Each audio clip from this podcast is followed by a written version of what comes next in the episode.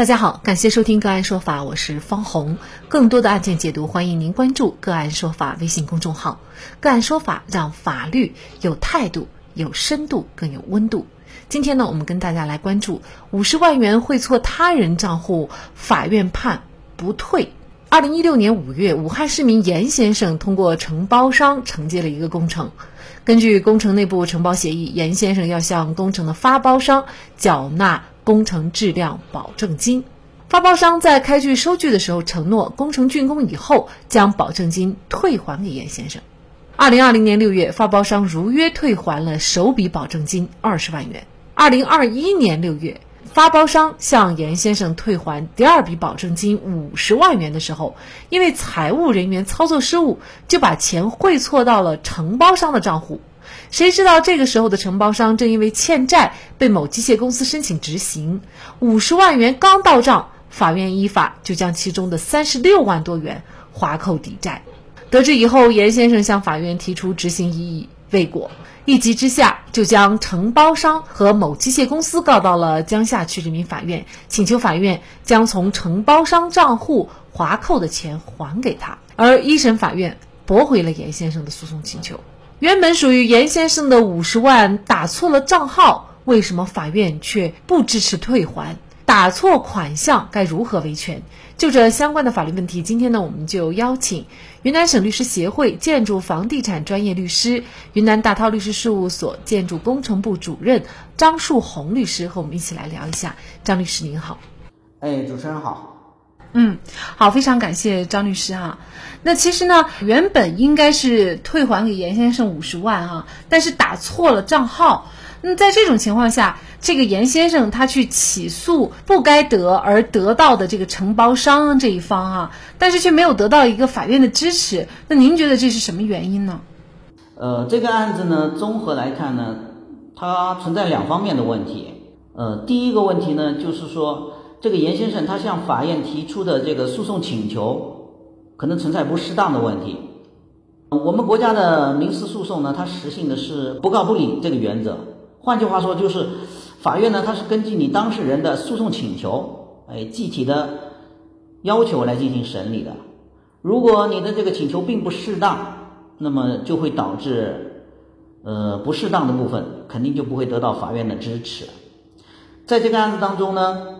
严先生他提出的请求是要求法院将从承包商账户划扣的钱还给他，这个请求明显存在问题，这个请求不当呢，就直接导致了法院很可能不会支持。第二个问题呢，就是他打错了到承包商哎这个账户这个事情，在这个情况下呢。我们国家这个动产的所有权认定的规则呢，实际是占有即所有这个原则。只要相对人的占有是合法的有权占有，那么原则上呢，占有就是所有。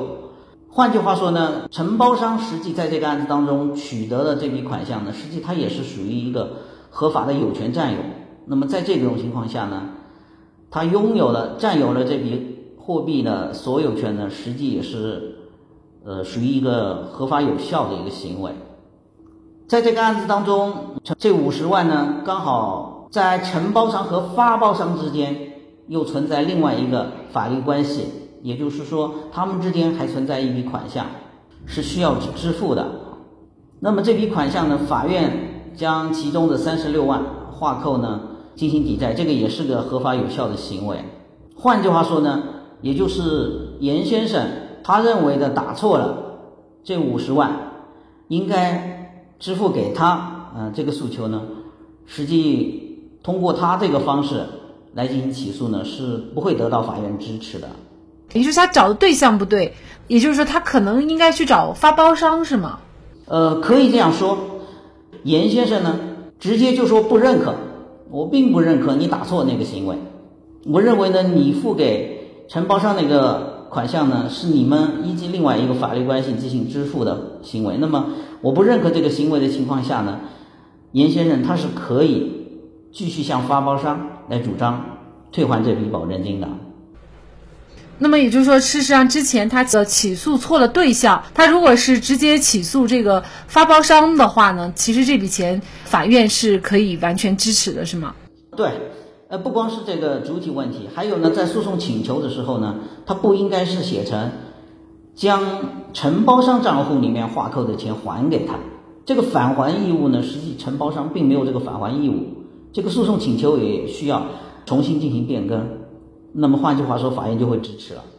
也就是说，不管发包商他把钱转错给了谁，其实我们说白一点，他跟严先生来说都没有任何关系。他只要是没有打到严先生的账户，那么严先生他就没有收到这笔钱。至于发包商他打错了钱，那么他要不要，他怎么要，他能不能要得回来，那又是发包商的问题了。那么像这个五十万打错了，其实发包商也是完全可以因为打错了向承包商去要回来，是吗？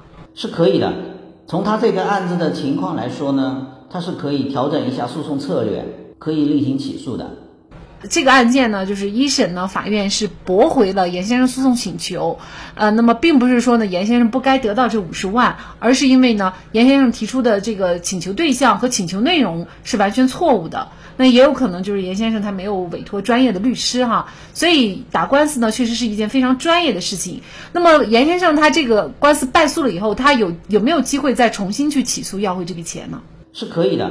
其实，在有一些案件当中，如果是起诉的对象没有问题的话，但是你的可能诉讼请求或者是理由有问题，你败诉了，然后你想再重新改变诉讼策略，重新起诉，可能这样的机会也就丧失了，也就没有了，是不是这样呢？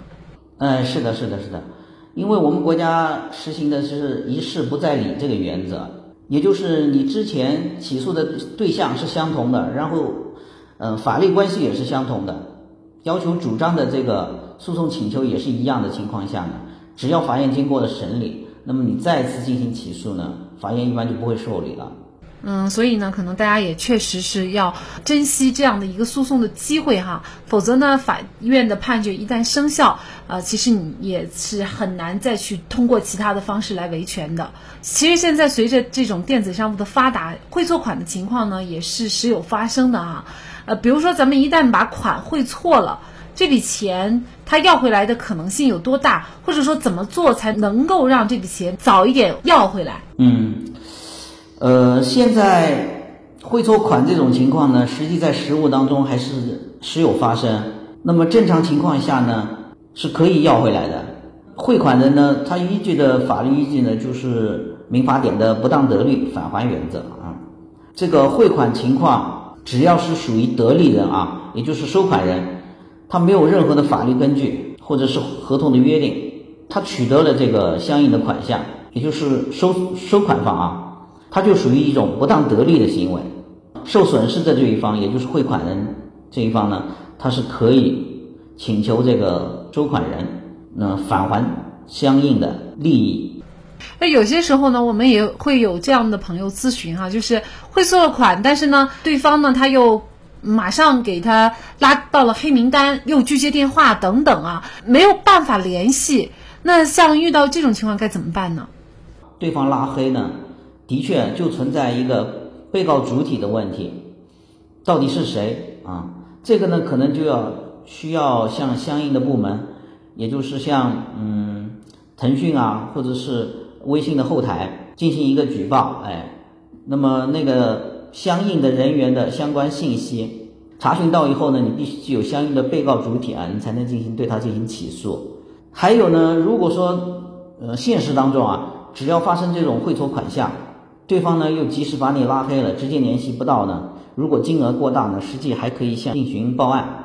一般情况下呢，我们现在操作当中，呃，公安部门呢还是会进行介入，通过司法权利啊，向就是拉黑他的这个相对人，呃，进行核实。嗯，针对本案当中的严先生呢，承接工程这个事情，作为呃律师方面呢，我们还是有一个专业的建议吧。在现实当中，工程承包肯定难免是要交相应的保证金，不管是履约保证金，还是呃农民工保证金以及质量保证金，这些保证金呢，在工程中是不可避免要发生的。但是实际在实操当中呢，往往都会涉及到退这部分保证金的时候，都会发生一部分的问题啊。这个问题原因可能有呃各种各样的。实际现实当中呢，我们认为可以采用银行保函这种方式来替代这种保证金，这种呢可以对当事人的风险呢能够降到最低。所以呢，我们认为在法律实践当中呢，现在最好的办法是采用银行保函这种方式，比较妥当。这种呢，对当事人的权利呢保障能够达到呃最大化，也符合现在的市场规律，可以减少当事人不必要的诉累。保函呢，它是属于一种什么？属于一种担保行为。履约保函呢，实际就是属于向银行交相应的保费，那么由银行出具的一个保函。保函呢，一般情况下呢，只是很少的费用，可能就呃千分之一。到千分之五这个金额就可以开出相应的保函。有这样一个故事，说有一块荒废的沙滩，农夫呢他到处查看都没有找到水源，于是就失望的说这块土地种不了庄稼，用不成。而一个挖煤的人在一番勘察以后，却惊喜的发现埋在地下的煤矿。同一块土地，不懂的人颗粒无收，懂的人竟能发现宝藏。所以，相信专业的力量。诉讼很多时候都是一门极其复杂和专业的工作，让专业的人做专业的事儿。好，在这里再一次感谢云南省律师协会建筑房地产专业律师、云南大韬律师事务所建筑工程部主任张树红律师。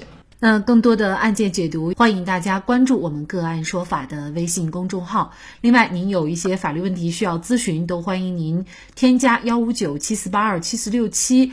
这部手机号的微信号向我们进行咨询，我们会将您的问题转给我们专业资深的律师进行解答。